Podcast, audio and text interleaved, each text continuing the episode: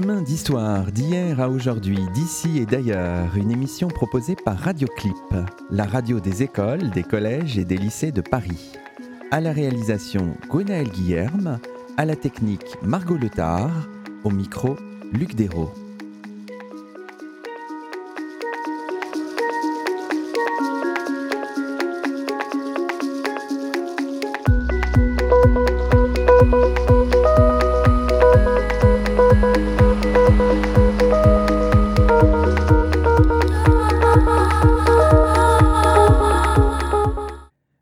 Toutes et à tous, c'est le deuxième numéro de Chemin d'Histoire, la toute nouvelle émission proposée par Radioclip. Et nous avons la joie de cheminer aujourd'hui en compagnie de Natalia Muchnik. Bonjour à vous. Bonjour Luc. Natalia Muchnik, vous êtes directrice d'études à l'École des hautes études en sciences sociales et vous venez de faire paraître Les prisons de la foi, l'enfermement des minorités, 16e-18e siècle, un ouvrage paru aux presses universitaires de France. Ce livre est publié quelques mois après un autre opus co-rédigé avec Mathilde Monge et intitulé L'Europe des diasporas, 16e-18e siècle, toujours aux presses universitaires de France. Alors on va commencer par ce qui va devenir peut-être une question rituelle dans cette euh, émission. De quoi ce livre est-il donc le nom, Natalia Muchnik? C'est un livre issu d'un travail d'habilitation à diriger des recherches que vous aviez soutenu en 2017 et vous rencontrez finalement dans cet ouvrage la question des minorités religieuses, qui a structuré votre travail depuis déjà un certain temps, et la thématique de l'enfermement, qui est plutôt nouvelle. Oui, tout à fait. En réalité, donc je suis spécialiste, euh, comme vous l'avez dit, de, des minorités, des migrations dans l'ensemble de l'Europe moderne.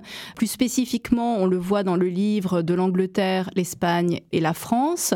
Et euh, c'est vrai que dans mes travaux, j'ai été de plus en plus intéressée par la fonction de certains lieux, ou en tout cas l'appropriation par les individus, par les groupes, et en l'occurrence les, groupes sur lesquels, sur lesquels je travaille, de certains lieux que j'ai parfois appelés intermédiaires, au sens où ils sont à mi-chemin entre le privé, le public. Parmi ces espaces, il y aurait la rue, les auberges, tavernes et tous les, les espaces, les institutions qui s'y rapportent, certains espaces urbains, les parcs, les quais, les zones proches des murailles, de l'enceinte de la ville, et effectivement les prisons. En réalité, c'est en continuité de mon travail, c'était sous-jacent.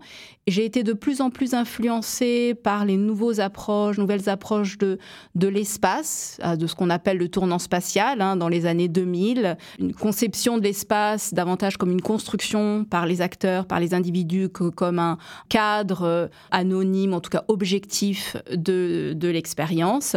Et c'est comme ça, effectivement, je me suis intéressée aux prisons toujours évidemment dans la perspective des groupes sur lesquels je travaille, qu'ils soient en situation de minorité dans leur terre euh, d'origine, Angleterre, France, Espagne dans ce livre, ou qu'ils soient en situation de diaspora, comme je l'ai travaillé dans l'ouvrage paru au printemps. Alors, quand on rencontre la problématique de l'enfermement, évidemment, on est immédiatement confronté au, au travail de Michel Foucault, avec une grande idée, une grande thèse foucaldienne, c'est-à-dire que le XVIIIe siècle, et le 19e siècle marqueraient une forme de, de tournant avec la construction de bâtiments euh, dédiés, avec euh, la privation de liberté comme peine, avec la naissance finalement de la prison comme institution disciplinaire et rationnelle. Donc on pense bien sûr au grand ouvrage euh, du milieu des années 1970, Surveiller et punir. Vous aussi, vous avez été amené finalement à prendre euh, en compte cet héritage foucaldien, quitte à le, à le discuter aussi, évidemment, voire à le contester, Natalia Muchnik? C'est vrai que toutes les, études foucaldiennes, certains diront euh, le paradigme euh, foucaldien est un, peu un incontournable dès qu'on s'intéresse au monde de la prison, que ce soit la prison des siècles passés, la prison actuelle.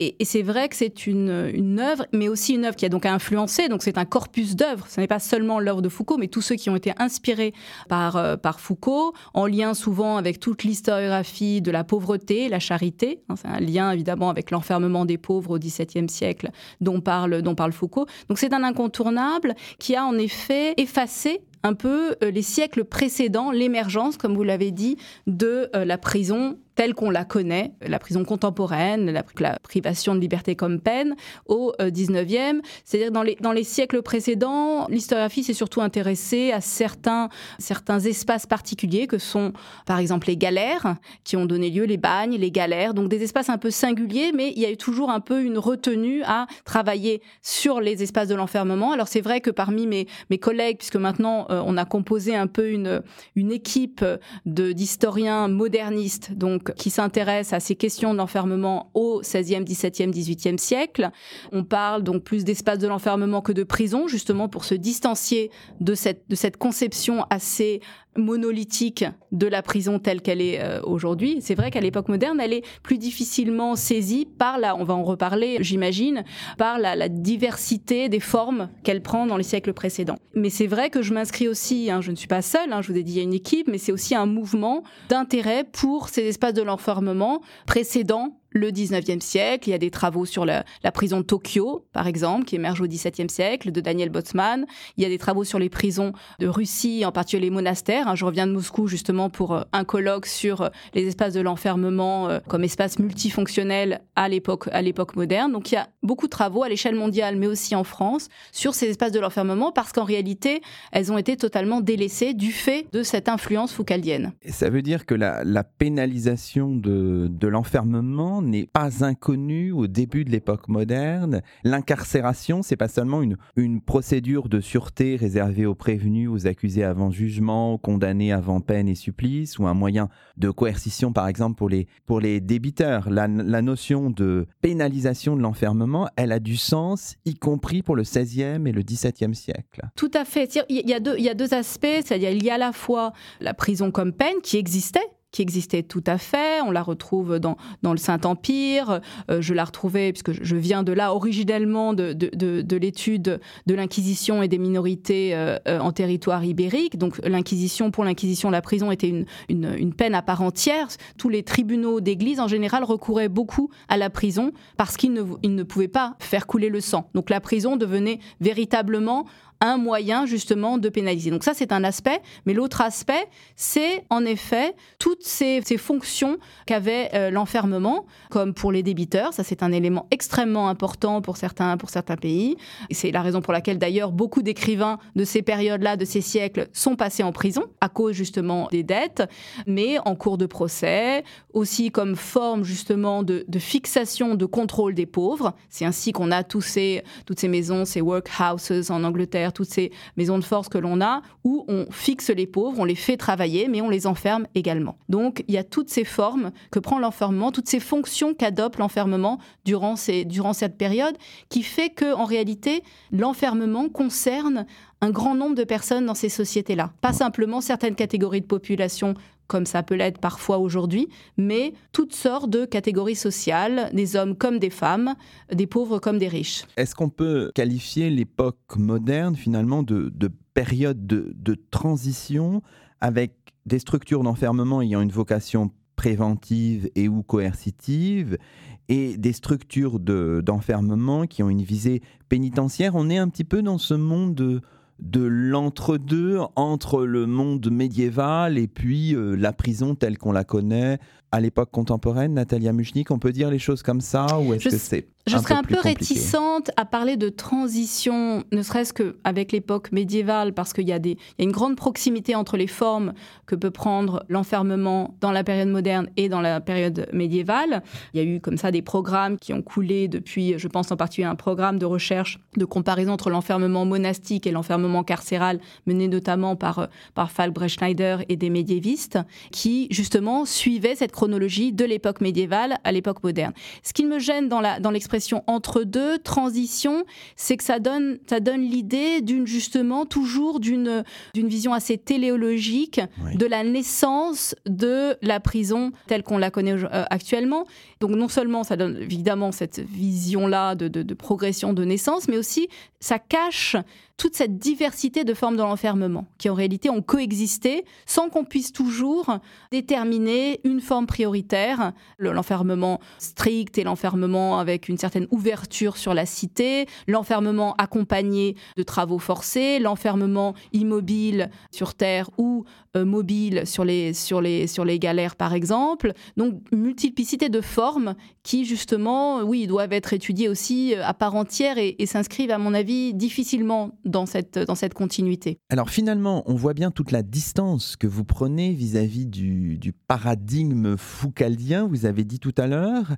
Est-ce que néanmoins les, les, recherches, le travail de, de Michel Foucault, vous êtes encore, si j'ose dire, euh, peut-être vulgairement un petit peu utile? Est-ce que vous le vous l'utilisez même dans un autre sens, peut-être moins téléologique, d'une autre manière, Natalia Muchnik euh, Oui, bien sûr. C'est amusant effectivement que vous posiez cette question parce que c'est une des questions justement que l'on a posées à nos collègues euh, russes moscovites euh, il, y a, il, y a, une dizaine de jours. Alors c'est une approche particulière celle de Foucault parce que non seulement il y a cette, cet accent mis sur la naissance de, de la prison contemporaine, mais aussi parce que c'est la fonction, il met en valeur la fonction de l'enfermement dans la société, la cristallisation qui se fait justement de, toutes des formes de disciplinarisation du social à travers la prison.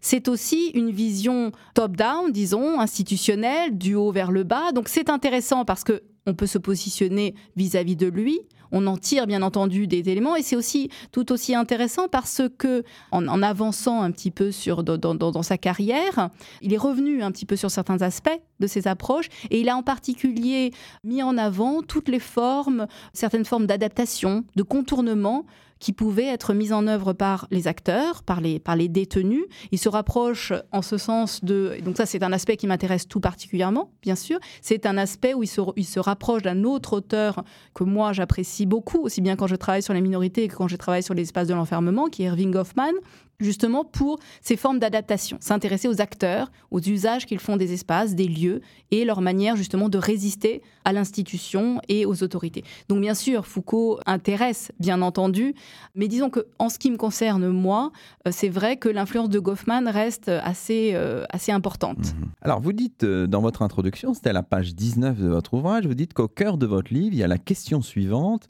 comment les détenus ont-ils investi les espaces carcéraux et comment ceux-ci ont-ils influencé les pratiques socio-religieuses de ces groupes vivant clandestinement dans la société globale? Ce faisant, vous proposez immédiatement une réévaluation du rôle des acteurs comme les euh, détenus, les surveillants, les personnes du dehors. Vous, vous imaginez donc finalement les prisons comme une, comme une construction sociale et vous utilisez d'emblée, très souvent hein, dans votre ouvrage la notion de, de, de porosité. Donc c'est un réinvestissement social de cet objet d'étude-là que vous proposez, notamment Natalia Muchnik? En réalité, il y, a deux aspects dans votre question. Premier aspect, c'est la, question des sociétés carcérales. Il y a eu de toute manière, tout un des, débats qui ont eu lieu dès les années 1940 autour de ce qu'on appelle en français la prisonnierisation, prisonization, je crois, qui de Klemner, qui est donc la question de savoir qu'est-ce qui se passe pour les détenus lorsqu'ils entrent en prison. Est-ce qu'ils se défont de toutes leurs valeurs, acquis précédents pour justement adopter de nouveaux rôles sociaux qui n'ont rien à voir avec l'extérieur. À partir de là, un certain nombre de débats ont eu lieu, en nuançant bien entendu, montrant justement l'interaction entre la vie passée, la vie dans les, prisons et l'influence réciproque. Il me semble, et en mettant euh, c'est la dernière vague, dirons-nous, de, cette historiographie-là, en mettant en avant justement les interactions, les circulations, les influences réciproques en lien avec la porosité. La porosité, c'est, alors ça ne vient pas de, moi, bien entendu, c'est un, des éléments importants mis en avant euh, surtout par les géographes. Il y a une géographie de l'enfermement très très dynamique aujourd'hui euh, sur le, rapport à l'espace, aussi bien euh, les, rapports avec la société environnante que l'espace des cellules, par exemple. Je pense à Olivier Millot, je pense à Lucie Bonny, à beaucoup de géographes qui montrent cette porosité. Ce qui est intéressant, c'est que la période que l'on étudie, à la période que l'on étudie, pardon, on voit cette porosité beaucoup plus intense qu'elle ne l'est aujourd'hui. C'est-à-dire que euh, non seulement de manière exceptionnelle, certaines prisons, dans certaines prisons, les prisonniers sont autorisés contre financement, bien entendu, hein, tout se finance dans les prisons, on en reparlera, sont amenés à sortir ponctuellement pour une période plus ou moins longue, à se déplacer avec ou sans gardien.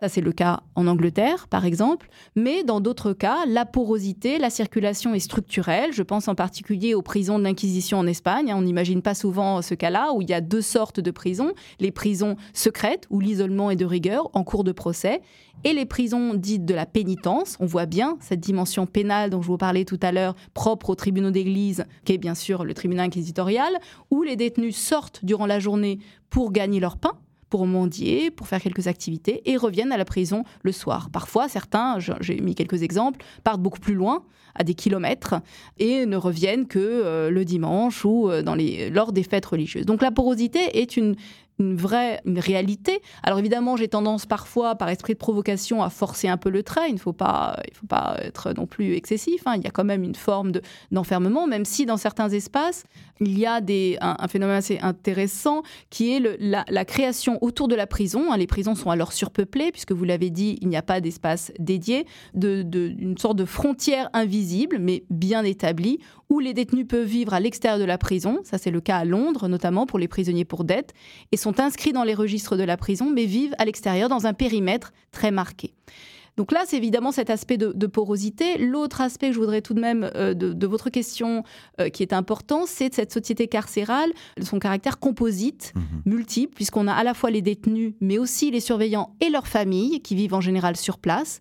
Ensuite, vous avez toute une population qui, d'une certaine manière, entoure les détenus et cette société. Je pense en partie aux domestiques. Hein, on a dans les sources, dans les archives de la Bastille, quantité de documents sur les domestiques qui servaient les détenus les plus, aisés. On a aussi tous les fournisseurs qui rentrent, qui sortent, et toute une population pour, en particulier, mais pas simplement pour les plus aisés. On voit dans certaines prisons londoniennes des ménestrels, par exemple, qui viennent divertir, mais on a aussi les visiteurs. Hein. Il y a une circulation de visiteurs qui peuvent souvent entrer dans l'enceinte même des, de ce qui servait de cellules, même si le, mot cellule ne convient pas à l'époque, puisqu'il n'y a pas de, cellules en général véritablement individuelles, et, parce qu'il n'y avait pas de véritablement de parloir institué. Donc, il y avait une certaine circulation des, euh, des visiteurs dans l'enceinte des prisons. N'oublions pas que vos populations de référence, ce sont ces fameuses minorités, en étant peut-être précautionneux toujours avec ce terme, puisqu'évidemment, les minorités ne se perçoivent jamais théologiquement notamment ainsi. Minorité, c'est peut-être à prendre là dans le sens de votre ouvrage, au sens démographique du terme, vous nous, vous nous direz. Et donc vous prenez comme euh, population de, de, référence les crypto-catholiques et les récusants en Angleterre, les morisques et les crypto-judaïsants ou maranes en Espagne, les crypto-protestants en France. Alors, il faut peut-être un peu nous expliquer, parce que ce vocabulaire un peu technique peut-être pour nos auditeurs. Natalia Muchnik. Oui, c'est un vocabulaire d'autant plus technique que, sauf exception, ce, pas le, ce ne sont pas les, termes utilisés par, euh, par les, acteurs. Ce sont des termes usuels dans l'historiographie qui euh, permettent de désigner ces populations qui ne se perçoivent pas comme telles, vous l'avez dit, qui sont perçues souvent comme, comme des hérétiques, en même temps par des archives que l'on peut mettre en doute, hein, qui sont biaisées. Disons que j'ai choisi ces groupes sur lesquels je travaillais déjà, dans la mesure où il y avait un support suffisant de comparaison. Donc on a ces populations en situation de clandestinité de type religieuse. Hein. donc, euh, c'est en Angleterre, vous l'avez dit, récusants crypto-catholiques qui vivent à l'époque de la, de, la, de la réforme, la réforme de, nature protestante en Angleterre, qui ne sont évidemment pas dans la même situation que ce que les morisques, qu'on pourrait appeler crypto-musulmans ou crypto-judaïsants en Espagne soumis à l'inquisition, puisqu'en en Angleterre, les formes de répression, sauf pour les prêtres, ne sont pas aussi intenses, parfois aussi violentes qu'en Espagne. On a des amendes, donc les récusants n'assistent pas au culte qu'on appellerait aujourd'hui anglican. Les crypto-catholiques, ce sont ceux qui sont passés à l'église d'Angleterre, mais qui persistent dans leur foi, peut-être euh, de manière clandestine. Donc on a ces, on a ces deux groupes-là. On a effectivement les crypto-protestants, vous l'avez dit, c'est assez problématique, d'autant que certains sont protestants, c'est-à-dire ne sont jamais convertis. Donc il faudrait élargir en réalité ces crypto-protestants et protestants. Mais il me semble que globalement, on a voilà, des points comparables, on a des situations de relative clandestinité, une forte répression, des populations qui vivent dans des, dans des pays relativement semblables, politiquement, religieusement, culturellement, que sont l'Angleterre, la France et l'Espagne, et des populations aussi, et là je rejoins un peu mes, mes autres amours, qui sont en lien avec une diaspora, dont ils constituent un peu le front et, c'est important pour des diasporas où la culture du martyr, même pour des populations non chrétiennes, est importante. Et donc ces détenus, ça, ça rejoint un peu le dernier chapitre de l'ouvrage, jouent un rôle par rapport à la communauté du dehors, que ce soit la société environnante, où le rôle, la fonction, les interactions peuvent être plus peut-être pas quotidienne, mais plus régulière, mais aussi la diaspora plus large, à l'échelle transnationale, dont il constitue effectivement le, front, les martyrs, la justification de type théologique, on pourrait dire, de, la résistance de la diaspora dans son entier. Pour euh, traiter votre sujet, vous avez à votre disposition des sources euh, très importantes, euh, manuscrites et imprimées, des sources judiciaires, des récits, etc.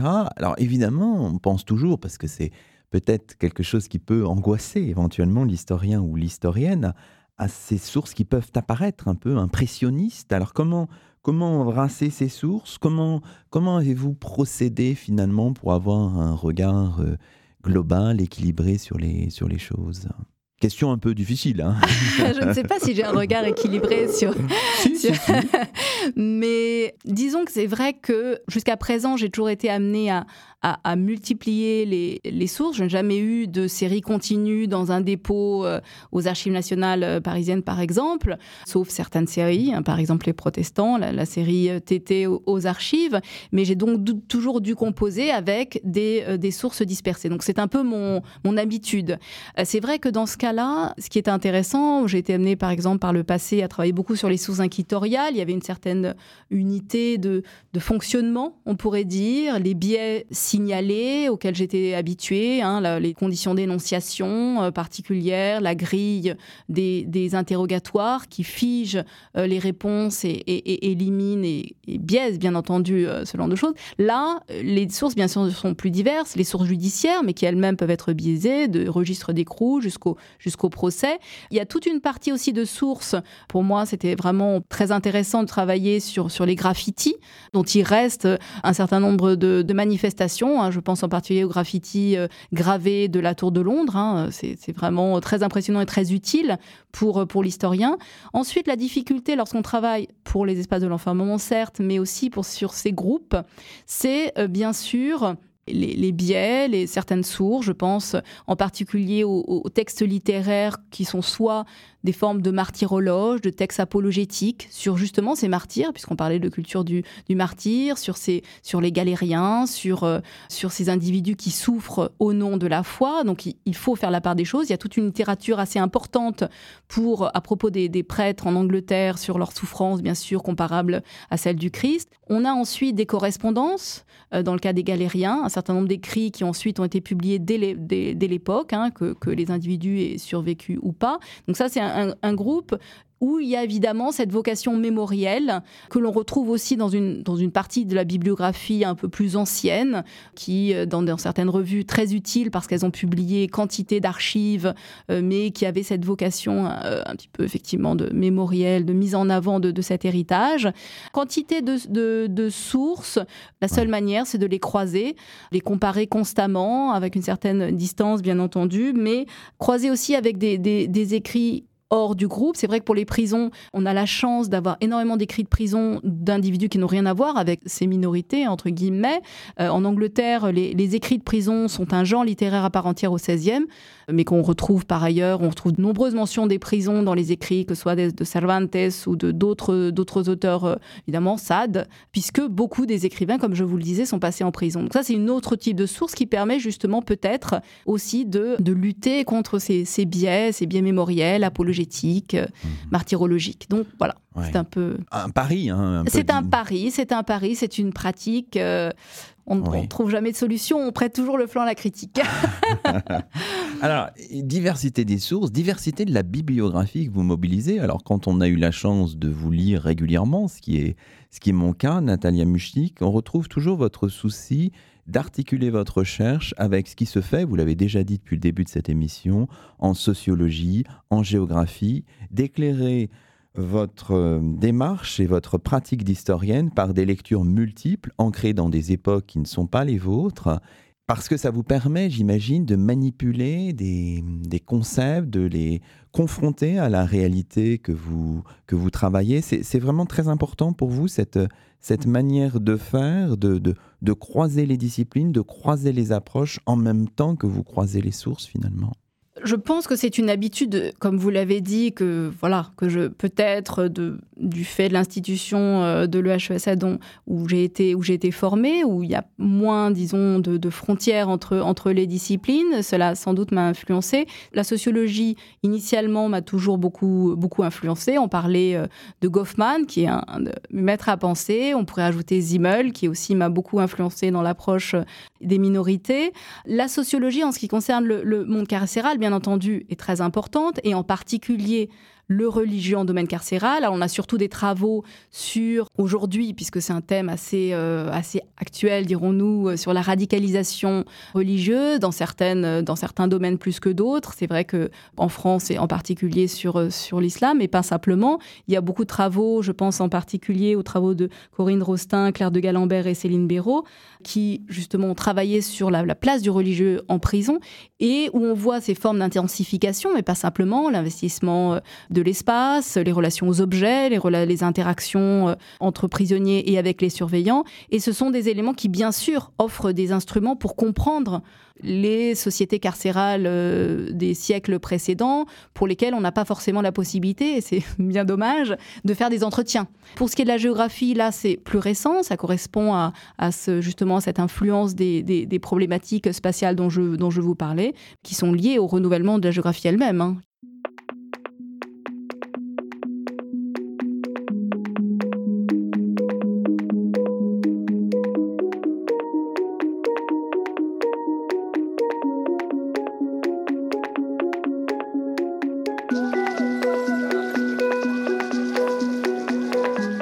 Écoutez Chemin d'Histoire, une émission proposée par Radioclip, la radio des écoles, des collèges et des lycées de Paris.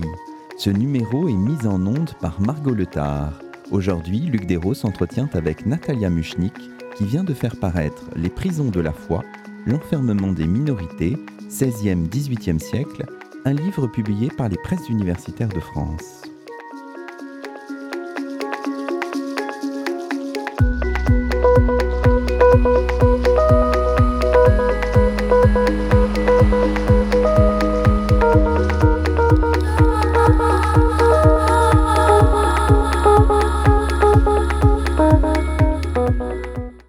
Natalia Muchnik, on peut revenir euh, en détail sur les différents chapitres de votre livre. Alors, vous présentez dans les premiers chapitres, dans le premier chapitre singulièrement, les prisons à l'époque moderne. On peut y revenir un petit peu parce que c'est quelque chose de très étrange pour euh, celui qui observe les choses depuis le 21e siècle, ce sont euh, des espaces, des pratiques, vous l'avez dit, d'une grande, grande diversité. Est-ce qu'on connaît des représentations, y compris euh, figurées, des espaces carcéraux? Est-ce que vous avez trouvé des documents de ce genre qui vous permettent même de, euh, de voir ces prisons dans, dans l'espace, Natalia Muchnik? Alors, les représentations de la, prison, oui, on en a un certain nombre qui sont plus ou moins. Alors, une se trouve dans la couverture du, du, livre, très belle, qui en réalité est un tableau beaucoup plus, beaucoup plus large avec plusieurs scénettes Là, on en a seulement un focus sur une des scénettes justement de la prison, mais qui donne une bonne idée de ce que, de ce que pouvait être une prison. Évidemment, toujours, toujours un peu avec euh, un certain biais. On a des, gravures de Hogarth euh, très, très intéressantes. On a effectivement un certain nombre de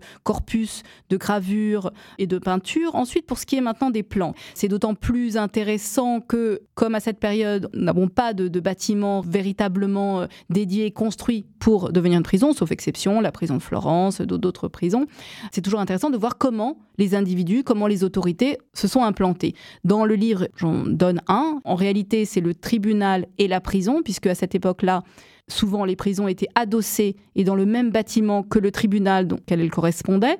Là, c'est la prison de Tolède. Ce plan est intéressant parce qu'on voit comment le tribunal et ses prisons euh, se sont installés dans un, en fait, un pâté de maisons et euh, les prisons se trouvent en réalité, les geôles se trouvent côte à côte avec euh, la maison d'un barbier, et des maisons privées que le, tribunal essaie de racheter mais dont il n'a pas les fonds nécessaires pour acheter. Donc ils, ils, sont, si vous voulez, côte à côte. Sans doute peuvent-ils, les individus peuvent entendre. Donc c'est c'est intéressant parce que, bon, à l'époque, évidemment, hein, les murs n'étaient pas tous des murs adaptés pour justement pour, pour des cellules. Donc, il y a, ça, permet justement de voir aussi non seulement les liens avec l'extérieur, lorsqu'on a un cas comme celui de Tolède, mais aussi les circulations à l'intérieur du bâtiment. Puisque dans les témoignages, on voit souvent que les individus se rencontrent. Alors, où est-ce qu'ils se rencontrent? Il y a d'autres plans intéressants. Je pense euh, en particulier au, plan de la conciergerie, où on voit euh, comment euh, les, les chambres des détenus les plus aisés qui se trouvaient autour de la, de la, petite cour sont un peu isolées, que les, grandes salles où se trouvaient les plus pauvres autour du préau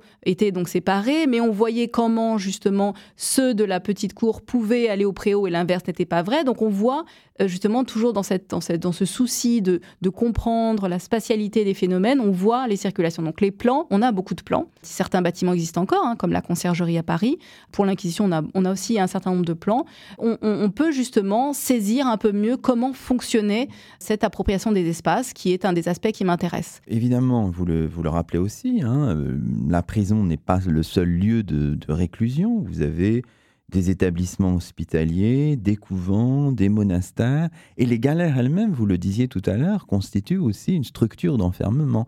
Donc quand on embrasse la question que vous embrassez, il faut aller voir dans tous ces domaines-là, dans ces archives-là aussi finalement, Natalia Muchnik. Oui, tout à fait. Alors les galères, c'est un, point particulier au sens où elles sont un peu de côté dans mon, dans mon travail, d'abord parce qu'elles ont suscité beaucoup, beaucoup de littérature. Donc, euh, On pense euh, évidemment, je suis obligé de le dire, hein, c'est mon maître à la thèse d'État d'André Zisberg, bien sûr, de 1987. Hein, sinon, il m'en voudrait. Bien sûr, tout à fait. Euh, je, les ai surtout, je me suis intéressée surtout aux galériens lorsqu'ils étaient à quai pendant l'hivernage et également quand les galériens étaient ensuite été emprisonnés euh, au château d'If et ailleurs pour le, domaine, le domaine français. Mais c'est vrai que c'est un, c'est un, oui, c'est une forme d'enfermement qui a cela de particulier que durant une, durant une période de l'année, elle est mobile. Et donc les sociétés environnantes ne sont pas évidemment les mêmes que sur la terre ferme, même si, hein, c'est important euh, à, préciser, moi je parle beaucoup de porosité, de relations avec les sociétés environnantes, mais il faut bien voir non seulement comment fonctionne l'espace de l'enfermement grâce au fameux plan, mais aussi dans quel contexte se trouvent les prisons. C'est pas la même chose si on parle des, prisons londoniennes qui sont à proximité de la cathédrale Saint-Paul, hein, sur les murs de la City, et lorsqu'on parle de la, du château d'If en pleine mer ou la tour de Crest euh, dans la Drôme, en pleine, en pleine campagne. Et les relations, bien sûr, sont pas les mêmes avec mmh. l'environnement. Voilà, il y a une multiplicité de formes où, où il faut saisir peut-être pas une typologie, mais essayer toujours de faire varier la focale lorsqu'on énonce justement une forme de relation, une, analyse. Évidemment, l'étude, de toute manière, c'est un, c'est, mon étude est un essai, donc ne se veut pas du tout une, une étude exhaustive, mais je pensais que c'est pour ça que j'ai fait ces premiers chapitres, qu'il était important quand même de revenir un peu à la base et de savoir ce dont on parle.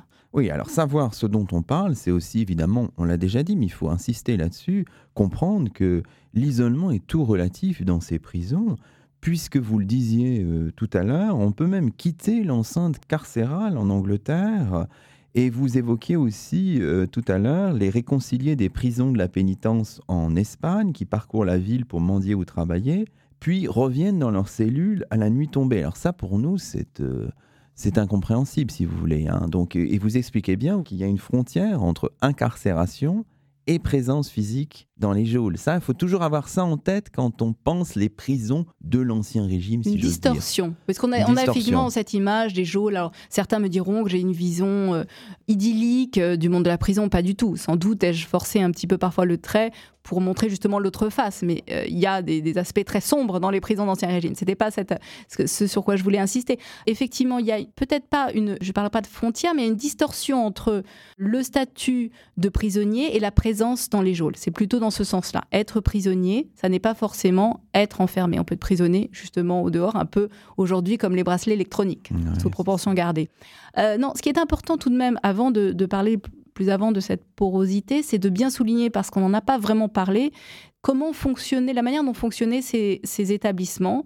Alors, je mets à part les monastères qui ont un statut particulier, même si sont des espaces, sont des espaces d'enfermement important, hein, j'ai encore vu dans le cas, dans le cas de la Russie, c'est que euh, ces prisons souvent fonctionnaient un peu sous la, domination du geôlier. C'est-à-dire le geôlier avait, avait un peu la, mainmise, la, prison comme une ferme euh, au, sens, au, sens, euh, au sens ancien du terme, c'est-à-dire qu'il devait en tirer des revenus, il devait financer ses adjoints par exemple, mais il en tirait des revenus, et que donc tout devait être payé à l'intérieur de la prison, que ce soit euh, évidemment le logement avec une somme journalière, que ce soit, euh, si on n'avait pas ses propres meubles, la location euh, des lits, que ce soit le chauffage, la, nourriture, etc. Tout était, tout était payé. Et du coup, on a une grande différenciation dans les statuts des individus. Cela joue non seulement sur les formes de confort, mais aussi sur les relations avec l'extérieur. C'est-à-dire que ces possibilités, mis à part euh, le cas inquisitorial qui est plus euh, universel, entre guillemets, mais cette, porosité aussi dépendait d'une certaine manière aussi des possibilités financières des individus. Et je parlais tout à l'heure de la conciergerie, le fait de pouvoir circuler, donc là, euh, non pas à l'extérieur de la prison, mais à l'intérieur de la prison, je vous ai parlé de la différence entre ceux qui habitaient autour de la petite cour et ceux qui habitaient euh, autour du préau dans la conciergerie. Certains avaient plus de capacité de circuler que d'autres. Mmh. Les plus riches avaient plus de capacité de circuler. Donc ça, ça vient juste nuancer cette idée de porosité, ne pas croire que tout le monde pouvait circuler de la même manière, non plus sauf cas particuliers, bien évidemment, euh, comme le cas, euh, le cas des prisons de la pénitence euh, en Espagne. Donc je pense que c'est important aussi parce que le fait que ces, sociétés carcérales soient si hétérogènes, leur mode de vie, les conditions d'enfermement soient si hétérogènes, explique aussi un certain nombre de choses par rapport aux relations avec l'extérieur. Sur la thématique de la porosité et des circulations, finalement, vous insistez notamment, je crois que c'est dans l'avant-dernier chapitre, sur les circulations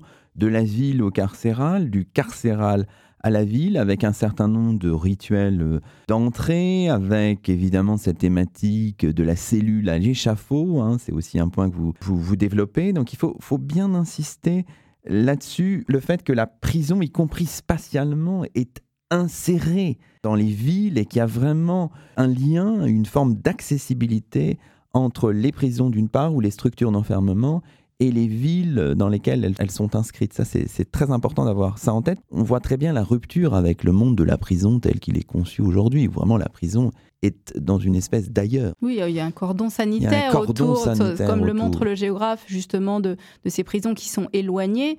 Euh, il y a cette forme de familiarité, oui, d'accessibilité, familiarité aussi qui est liée, euh, euh, justement, comme je le disais tout à l'heure, au fait que beaucoup de personnes d'une certaine manière, je dirais n'importe qui par provocation, mais il ne faut pas tout de même forcer le trait, mais peut d'une certaine manière être enfermé à un moment ou à un autre. Donc cette accessibilité physique s'associe aussi à une familiarité du monde de la prison que n'ont pas enfin, les, populations actuellement, sauf certaines populations où il y a cette expérience, si vous voulez, qui est familiale de la prison parfois. Donc euh, là, il y a cette familiarité qui fait que on accède, on, c'est pas seulement qu'on peut accéder, c'est qu'on accède plus facilement à la prison la prison, d'une certaine manière, fait moins peur. Et c'est vrai que pour les groupes sur lesquels je travaille, ça explique aussi que les, prisonniers deviennent justement, polarisent d'une certaine manière, ou en tout cas, aient un lien si étroit avec leur communauté d'appartenance sur le, pourtour, aussi bien physiquement que par les correspondances, les écrits, etc. Mmh donc ça va avec, si vous voulez. C'est donc c'est pas simplement propre à ces groupes-là, c'est comme vous l'avez dit, aussi une singularité de ces prisons euh, durant cette période. Alors, vous insistez aussi dans vos, dans vos chapitres hein, sur la sociologie, en fait, de, ces, euh, de ceux qui sont en prison, qui circulent dans ces prisons. D'abord, les détenus, des hommes et des femmes de toutes conditions. Et vous posez la question, qui est évidemment une question cruciale. Y a-t-il en prison ou dans les structures d'enfermement une reproduction des inégalités sociales ou au contraire, ou en tout cas euh, parallèlement, une recomposition des rôles euh, sociaux? On voit bien quand même que les, hiérarchies sociales sont ménagées, mais peuvent jouer un petit peu différemment finalement. Il faut être là un petit peu normand ou un petit peu nuancé en fait dans le tableau. C'est-à-dire bien sûr, elle perdure, mais en même temps, des aménagements sont possibles. Oui, il y, a des aménagements, mais ce sont aussi des, aménagements qui perdurent, dont certains perdurent jusqu'aujourd'hui. Par exemple, les individus, les anciens de la prison, qui sont d'ailleurs souvent, dans un certain nombre de prisons, euh, ceux qui reçoivent une certaine somme ou certains objets que doit donner le, nouvel entrant, qui donne donc au doyen, au plus ancien de la prison. Donc il y a aussi une institutionnalisation de cette figure de l'ancien. L'ancien qui parfois a circulé entre plusieurs prisons, qui connaît bien les rois, qui connaît les geôliers, qui connaît les formes de, les possibilités de, de, contournement. C'est aussi l'ancien sur lequel parfois s'appuient les autorités, hein, puisque l'ordre dans les prisons, comme aujourd'hui d'ailleurs, est un ordre négocié pas un ordre seulement du haut vers le bas. Euh, ça, on le voit bien dans la sociologie de la prison euh, contemporaine, et c'est d'autant plus vrai à l'époque où le nombre de gardiens était très réduit par rapport au nombre de prisons, de prisonniers. Donc il y a toujours ces, relations-là. Donc certains individus sont mis en avant, dans le cas des groupes sur lesquels je travaille, il y a aussi tout cet aspect religieux, pas simplement le religieux au sens de, le, du rituel, du cultuel. Hein. C'est une approche assez sociale du religieux tel qu'il pouvait être durant cette période-là, qui n'est pas simplement spirituel. Il y a certains individus qui sont entourés d'une aura. Euh, je pense euh, aux prêtres en Angleterre, aux prédicateurs euh, du désert protestant en France, de certaines figures qui connaissent plus de, qui ont plus de recours pour la foi. Certains individus aussi sont mis en valeur par, par leur courage à résister à la torture, hein, puisque la torture à l'époque est un élément de la procédure, donc ils sont reconnus. D'autres vont au contraire parce qu'ils ont dénoncé, et ça se sait, justement perdu un peu de, prestige social. Donc il y a effectivement des permanences, vous l'avez dit, hein, et en même temps des recompositions selon, euh, selon certains aspects, des, des, personnes qui, voilà, qui acquièrent une certaine reconnaissance, des femmes qui peuvent justement euh, acquérir une forme d'autonomie et d'influence dans, dans la prison, suivant évidemment comme la manière dont sont composées les sociétés carcérales euh, mixtes, plus féminines, plus masculines. Oui, alors vous posez même directement la question à un moment, vous dites, la prison constitue-t-elle un espace de libération pour les femmes? Bon, évidemment, il faut être très nuancé quand même sur la, la réponse à cette question. Oui je, pense oui, je pense que c'était pas une question euh, très, très euh, euh, générale, absolue. C'était un des cas, c'était des cas très particuliers. Voilà, c'était cas, un cas d'une, fervente catholique en Angleterre qui avait appris à lire en prison et qu'on, donc voilà, qui, qui, ressentait la prison comme l'espace où justement où elle avait pu se libérer. Ça, ça, non, évidemment, on peut pas, on peut pas le, le, généraliser, surtout que dans un certain nombre de prisons, les femmes sont en situation de fragilité, aux dépens des geôliers, aux dépens des autres hommes, parce que souvent la séparation entre les sexes n'est pas complètement assurée. Donc euh, oui, elles étaient pour beaucoup d'entre elles en situation de fragilité. Donc non, je, ne généraliserai pas. C'est pour certains cas de figure, justement, où des recompositions sont parfois possibles. C'était plutôt dans ce sens-là. Mais l'analyse genrée, en ce qui vous concerne, avait, a aussi du sens. Enfin, je veux dire... Euh, dans, dans, dans, votre domaine, là, le, des, prisons, prisons la, oh, Je pense qu'en général, je ne je suis pas une spécialiste hein, des études de genre, mais je pense qu'elle fait toujours sens. Euh, dans, dans, le cas de figure, évidemment, les, la, la, dimension du genre est importante, ne serait-ce que parce que certaines prisons sont exclusivement masculines. Quand je pense genre, je pense aussi à la masculinité, bien sûr. Par exemple, pour les galériens, par exemple, pour les prisons londoniennes où on trouve les prêtres et les autres euh, catholiques qui ont une certaine fonction dans l'Église, alors que d'autres sociétés sont exclusivement exclusivement féminine. Je pense en particulier euh, à l'exemple plus euh, représentatif, assez exceptionnel par son, son caractère systématique, et la Tour de Constance, hein, qu'on connaît bien, avec les prisonnières protestantes de la Tour de Constance qui vivaient, donc, euh, qui ont vécu parfois des, années et des années dans une société exclusivement féminine. Donc, effectivement, la dimension du genre, je pense, est toujours importante, sachant que à l'époque, les femmes étaient beaucoup plus emprisonnées qu'elles ne sont proportionnellement aujourd'hui, et que dans les groupes qui m'intéressent, elles sont d'autant plus présentes.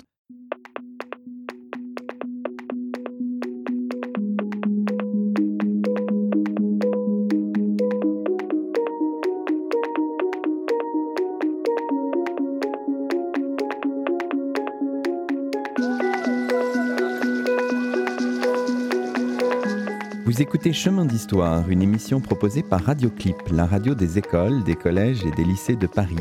Ce numéro est mis en onde par Margot Letard. Aujourd'hui, Luc Dérault s'entretient avec Natalia Muchnik, qui vient de faire paraître Les prisons de la foi, l'enfermement des minorités, 16e-18e siècle, un livre publié par les presses universitaires de France.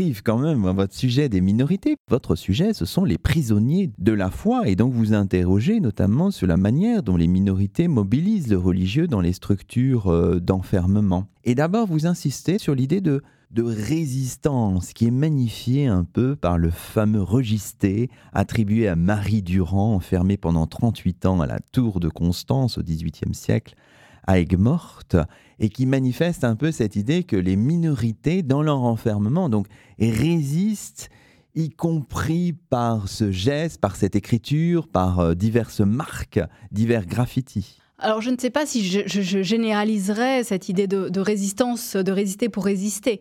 Euh, c'est vrai que la littérature, la littérature euh, apologétique de, l'époque et même dans les siècles postérieurs ont mis en avant justement cette idée de résistance. De toute manière, euh, la résistance proprement dite des détenus vis-à-vis de l'autorité, c'est quelque chose qui est assez généralisé, qui fait partie d'ailleurs de ces, je parlais tout à l'heure de Goffman, des formes d'adaptation du détenu, de résistance plus ou moins active plus ou moins violentes, dans les révoltes de détenus, dans les résistances du quotidien, les refus d'obtempérer. Euh, certains ont même, il y a même des travaux sur le suicide en prison comme forme de résistance. Donc, il y a, évidemment, assez provocateur et qu'on ne peut pas généraliser non plus.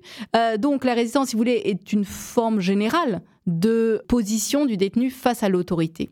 Après, pour ce qui est euh, des groupes religieux, c'est vrai que là, et c'est le cas, on, le voit dans les travaux de sociologie sur le religieux en prison, que le religieux, au sens large, c'est-à-dire, euh, encore une fois, hein, c'est une approche très sociale du religieux, c'est-à-dire religieux non pas simplement la spiritualité, mais aussi les relations sociales, les connexions qu'apporte le partage d'une foi et le partage d'un culte et d'une identité religieuse. Hein. Je sais que le mot d'identité est, tabou, mais enfin, il est, il est, quand même utile à certains égards.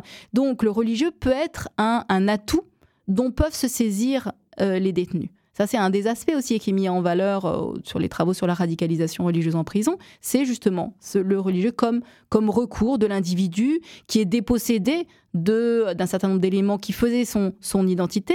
Et, pour certaines catégories sociales, c'est d'autant plus marqué, puisqu'ils sont enfermés, ils peuvent pas afficher forcément justement leurs privilèges de leur, de leur, de leurs statuts sociaux. Hein. Les sociétés d'ancien régime, c'est quand même des sociétés à statut. Donc c'est important. Donc le religieux comme manière justement de lutter contre l'effacement de certains, de certains repères, l'effacement d'une singularité de l'individu. Hein. On pense aujourd'hui aux, chiffres qui représentent les, chaque individu, chaque prisonnier. À l'époque, il y a effectivement d'autres formes, d'autres formes d'effacement. Donc le religieux, effectivement, comme un recours, ce qui explique, par exemple, c'est la manière dont je, je l'ai lu et d'autres, d'autres avant moi, hein, bien sûr, hein, aussi tout l'intérêt de, de, graver son nom. Vous avez mhm. parlé de graffiti sur les murs. Mhm. Son nom, une date, c'est pas un hasard. C'est une manière, effectivement, de, de marquer, de, de marquer, de, faire souvenir son nom à, à ceux qui le, qui le suivront, de, lutter contre, contre cet effacement. Donc, c'est, si vous voulez, c'est une résistance qui a différentes facettes qui n'est pas l'objectif, mais qui est un des atouts justement du religieux. Et il y a aussi l'idée de faire groupe dans, un, dans une prison. Alors évidemment, cette pratique du religieux en prison dépend d'une quantité de, facteurs. J'en énonce un certain nombre, mais euh, il faut bien voir que suivant les effectifs concernés, euh, les pratiques, euh, les formes d'appropriation, tout, tout, tout, ce versant social du religieux n'est pas le même. Lorsque vous avez plusieurs dizaines d'individus qui partagent une même foi ou en tout cas qui sont condamnés pour les mêmes délits, ça n'est pas la même chose que si vous êtes deux ou trois dans une prison. En termes de cohésion, en termes de, vous parliez de résistance, ça n'est pas effectivement le, même, les mêmes circonstances. Donc c'est plutôt, voilà, il faut relativiser, mais le religieux fait partie effectivement d'une forme de résistance dont peut se saisir, d'un instrument de résistance dont peut se saisir l'individu. Donc il y a à la fois cette manière de s'inscrire dans l'espace, de revendiquer une certaine forme d'identité, et en même temps des pratiques sont parfois dans la dissimulation, dans la clandestinité, y compris même en prison. On pouvait se dire, bon, bah ça y est, maintenant ils sont emprisonnés, c'est plus la peine de se cacher. Et pourtant, non, on dissimule. On est à la fois dans la revendication identitaire et en même temps dans une certaine forme parfois de dissimulation, Natalia Muchnik. Disons oui, il ne faut pas oublier non plus qu'un certain nombre de ces détenus sur lesquels je, travaille sont en cours de procès. Donc ils ont tout de même une obligation, d'une certaine manière, de dissimulation, d'autant que euh, souvent, ils sont enfermés avec des personnes qui sont enfermées donc pour d'autres délits, qui peuvent elles-mêmes les dénoncer pour avoir une certaine clémence dans leur propre procès. Donc, il y a un certain nombre de regards. Euh, tous les prisonniers ne, sont pas, ne sont pas vos amis lorsque vous êtes enfermé. Donc, la menace, si vous voulez, vient, vient de tous les côtés. Les, graffitis, c'est vrai que c'est assez intéressant, hein, je reviens là-dessus, parce que souvent, les inscriptions sont par plusieurs couches. Les inscriptions sont parfois également évoquées dans les correspondances, par exemple. Il y a des inscriptions qu'on n'a pas évidemment conservées, sauf certaines qui étaient faites euh, au charbon, à la suie. D'autres gravées euh, sont arrivées et souvent on voit plusieurs couches et des réactions des détenus qui ont suivi euh, le détenu qui les a gravés. Donc ça, c'est intéressant parce qu'on voit cette appropriation de cette chaîne qui se crée grâce, grâce au, graffiti. C'est assez paradoxal. Vous dites, bah, là, en, inscrivant leur nom, euh, certains éléments des psaumes, par exemple, pour les protestants sur les murs, ils s'exposent. Euh, il faut voir quand même qu'en réalité, d'abord, les prisons étaient souvent assez sombres, que les autorités, d'abord parce qu'effectivement, les surveillants étaient très peu nombreux, ne passaient pas leur temps à à observer ce, que, ce, que, ce qui se passait à l'intérieur des, des, des, des, prisons. Donc l'affichage, si vous voulez, il est surtout en direction de, euh, de ceux qui vont suivre dans la prison, mhm. dont on espère qu'ils sont membres du groupe. il y a des hôtels gravés, par exemple des hôtels pour les prêtres catholiques en, en Angleterre. Il y a des constructions d'hôtels hein, à UTEL euh, pour avec des dessins, des inscriptions pour servir à la prière pour ceux qui vont suivre et pour l'individu lui-même. Vous le dites à un moment, les prison constitue finalement un lieu du sacré. Alors, sacré étant un concept complexe, notamment pour les, pour les réformer, enfin, si vous voulez, avec un rapport à la sacralisation de l'espace qui est évidemment euh, différent de celui des, des catholiques. Mais comment, comment le voit-on ça? Quels en sont les, un peu les, modalités. Comment perçoit-on cette sacralisation ou ces formes éventuelles de sacralisation de l'espace, Natalia Mushnik Disons que le processus de sacralisation, en réalité, euh, d'abord prolonge un peu ce qui se passe au dehors, et ça regroupe d'ailleurs, on, voit le même phénomène euh, avec le, justement la tension entre euh, affichage et clandestinité et dissimulation. Hein. Ce qu'on a à l'intérieur des prisons prolonge en réalité une expérience qu'on en a déjà dans ces formes de sociétés secrètes, hein, pour reprendre une forme sociale assez, assez connue, qui sont au dehors, qui perdurent à l'intérieur des prisons. Et donc, la sacralisation, c'est à peu près, effectivement, on retrouve un peu ces phénomènes-là, c'est-à-dire que des phénomènes de sacralisation par la séparation, la séparation qui peut être physique, dans un endroit particulier, qui peut être euh, euh, rituel par la gestuelle, qui peut être ou par le langage, ou bien imaginaire par l'esprit.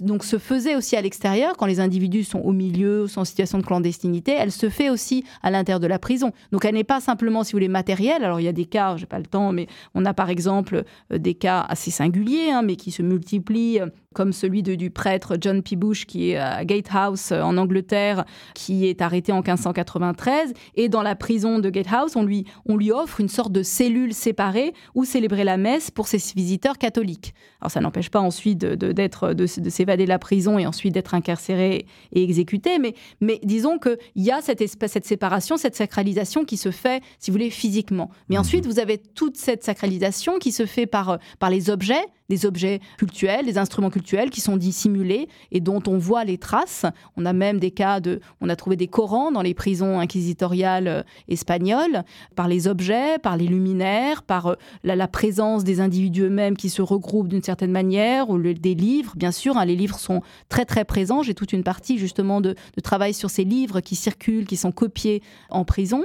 mais enfin, un dernier mode de sacralisation qui est très important à l'extérieur comme à l'intérieur des prisons, et bien sûr plus à l'intérieur des prisons, qui est la sacralisation par, par l'imaginaire, mhm. par, et là qui est très très présente, euh, et on a un certain nombre de textes justement qui, qui évoquent cette, cette, manière où les individus expliquent la manière qu'ils ont de, sacraliser l'espace, leurs cellules, l'espace qui les entoure. Alors les prisons, les structures d'enfermement sont aussi un lieu où la croyance est parfois euh, intensifiée en quelque sorte, envahissant le quotidien profane, dites-vous. Alors vous donnez des exemples absolument saisissants, je pense à ce Lopé des Vera, qui est alors en prison pour crypto-judaïsme à Valladolid, qui s'est circoncis avec un os en 1641, saisissant, j'imagine, le personnel euh, pénitentiaire. Vous évoquez aussi l'itinéraire d'Elino, ce fameux mystique des galères, qui est bien connu parce qu'il a un itinéraire assez exceptionnel. Il avait pu échapper à la révocation de l'édit de Nantes. Finalement, il est appréhendé du côté de l'Amérique au début des années 1690 et il passe un certain nombre euh, d'années aux galères et euh, se mobilise par les psaumes, etc. et euh, bascule dans une forme de, mysticisme. Donc la, la prison, finalement, ça suscite des formes religieuses parfois vraiment extrêmes d'une certaine manière. Tout à fait, dans des formes qui se rapprochent pour certains aspects de, celles que pourraient expérimenter des, individus qui sont enfermés dans des dans monastères, par exemple, ou d'une proximité avec le divin, dans des formes similaires. Alors les cas que vous citez sont des cas assez connus. Hein. Vous parliez des Lino, mais il y a donc Lope de Vera qui est un cas même à l'époque, dont le, qui a été beaucoup évoqué par les grands auteurs de la diaspora, d'autant plus qu'on pensait pendant un temps, en réalité ça n'était pas vrai, qu'il était lui-même, il n'avait aucune origine juive, donc c'était vraiment une conversion spirituelle totale et d'autant plus valorisée par, par la diaspora. Effectivement, une intensification qui, qu'on retrouve un peu dans les prisons contemporaines dans certains aspects. C'est-à-dire dans les études de sociologie, le montre bien, justement, cette expérience de, de proximité presque mystique euh, avec Dieu qui est lié au, mauvais traitement. On, s'extrait de l'enveloppe corporelle. Alors là, en l'occurrence, euh, à l'époque, c'est les, cas de torture qui sont évidemment très diffusés puisque c'est euh, un moment habituel, enfin habituel, assez, assez généralisé de la procédure, de la procédure judiciaire. Donc, donc tout cela, la manière de s'extraire des, souffrances physiques, la solitude le cas échéant, l'obscurité, le sentiment d'être élu, l'élection, mhm. qui est un élément très très très très fort chez ces populations-là, euh, fait que oui, il y a cette intensification qui est assez marquée. Euh. de toute manière, ces, groupes, c'est un peu, on peut on peut retrouver un peu euh, certains aspects des des communautés émotionnelles qui ont été beaucoup étudiées, notamment par Barbara Rosenzweig, où l'affect est, très important dans ces dans ces dans les pratiques, dans les dans les modes d'identification, dans la religiosité. le sentiment est très important, peut-être parfois plus que euh, la vie cultuelle, rituelle proprement dite, pour ces populations qui souvent sont au dehors même dépourvues de lieux de, culte et donc qui, qui investissent d'autant plus l'affect, la spiritualité proprement dite.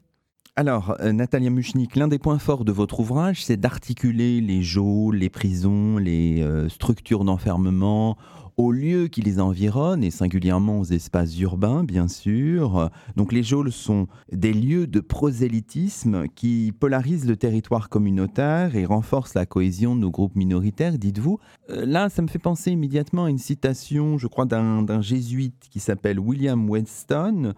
Euh, une citation de la fin du XVIe siècle qui montre bien euh, cette articulation entre les espaces. Alors peut-être que vous pourriez nous, nous lire cette citation qui se trouve à la page 229 de votre ouvrage? Oui, tout à fait. Oui, c'est vrai que c'est, je trouvais cette citation assez, parlante, euh, qui, est tirée d'une lettre. Euh, en fait, c'est un propos rapporté par, euh, le, recteur du collège anglais de, Séville, qui dit que donc Weston disait donc, je cite, hein, on est dans les années 1588, 1580, 1590. Il a été enfermé pendant une dizaine d'années.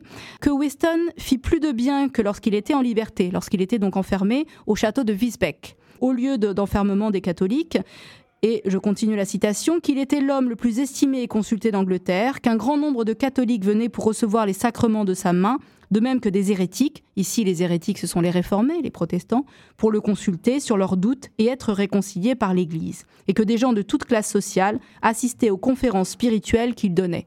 Donc là, effectivement, on voit à la fois la porosité, le rôle avec l'extérieur, mais aussi la spiritualité et les débats qui ont lieu à l'intérieur de la prison, qui sont un aspect sur lequel on n'a pas pu revenir, mais justement cette vie qui continue avec ses scissions, ses tensions, ses son prosélytisme intense parfois euh, à l'intérieur des murs. Alors qu'est-ce qu'on Qu'est-ce qu'on peut souhaiter à la fois à cet ouvrage, Natalia Muchnik, et puis vous, de votre côté Où allez-vous cheminer maintenant? Est-ce que vous continuez euh, du côté des prisons, du côté des minorités, ou est-ce que vous explorez d'autres voies? Oui, merci pour cette question euh, très personnelle qui, effectivement, après cette année assez riche, euh, non, bien sûr, je, je continue à la fois du côté des minorités, des diasporas, mais aussi euh, du côté des prisons, parce qu'il y a un chantier important. Je vous ai dit, donc, on a, on a, on a créé ce réseau international de, euh, qui donc a, fait un colloque euh, l'année dernière, un colloque à Moscou, et dont le prochain opus sera au Canada, qui, qui est un point important, qui est un chantier important. mais parallèlement, oui, je vais ouvrir, donc là, vous avez la primauté, je vais ouvrir un nouveau chantier sur, toujours dans ces mobilités, sur, sur le retour des immigrés. Qu'est-ce qui se passe? Effectivement, quand euh, les, euh, les individus, qu'ils soient soldats, qu'ils soient migrants au long cours, qu'ils soient commerçants, reviennent, reviennent dans leur société d'origine, parfois 20 ans après leur départ. Comment redeviennent-ils des locaux? Comment c'est un peu cette fameuse, fameuse anecdote de, Martin Guerre, tellement bien étudiée par Nathalie Zemon Davis, mais qui montre par reflet comment, comment fonctionnaient ces sociétés quand justement un individu euh, revient après, après 30 ans. Bon, on attend une prochaine publication alors. Il faut travailler. Vous reviendrez certainement nous en parler. Merci, je l'espère. Merci beaucoup. Et c'est ainsi que se termine le deuxième numéro de Chemin d'Histoire d'hier à aujourd'hui, d'ici et d'ailleurs, l'émission d'histoire de Radioclip. Nous étions en compagnie de Natalia Muchnik, auteur d'un livre passionnant, vivement recommandable, vous l'aurez compris, un ouvrage intitulé Les prisons de la foi, l'enfermement des minorités, 16e-18e siècle, un ouvrage publié par les presses universitaires de France. À la semaine prochaine pour un nouveau rendez-vous d'histoire sur Radio Clip, la radio des écoles, des collèges et des lycées de Paris.